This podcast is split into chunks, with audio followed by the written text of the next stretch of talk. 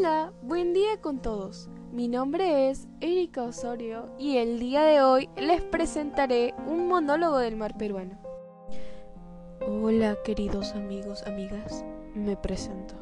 Yo soy el mar del Perú. Me siento muy triste, apenado por la situación la cual estoy pasando. Desde hace muchísimos años, los humanos arrojan mucha basura en mí.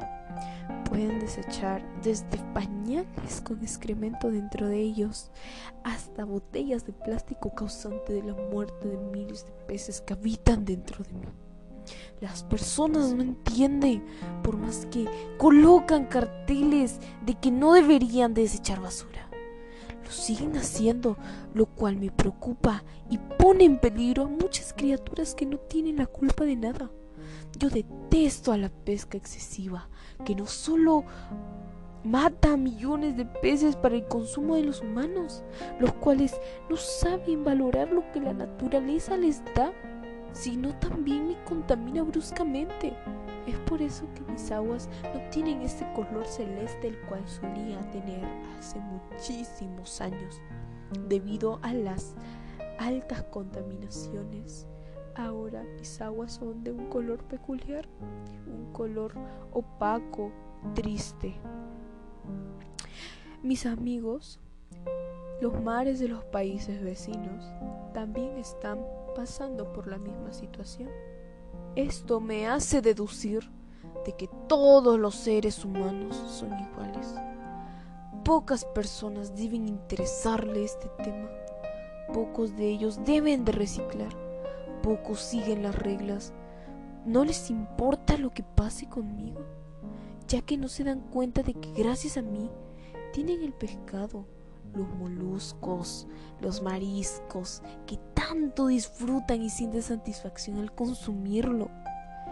En segundo lugar, el humano no solo causa esto en mí, sino también a mis otros compañeros, como los árboles, las flores, las plantas, el cielo, los animales, hasta a ellos mismos poco a poco vamos a dejar de existir si la situación no da un cambio positivo.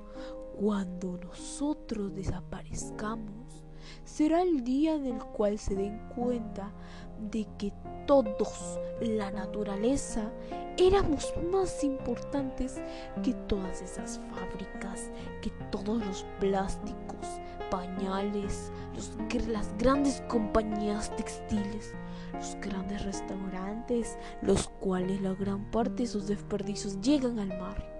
Es por eso que usted, la persona que me está escuchando, empatices con mis compañeros y también conmigo.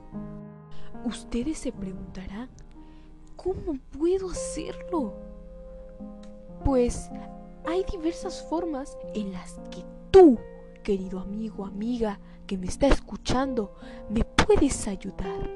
Por ejemplo, recogiendo los plásticos u otros desperdicios y desechándolos al basurero más cercano.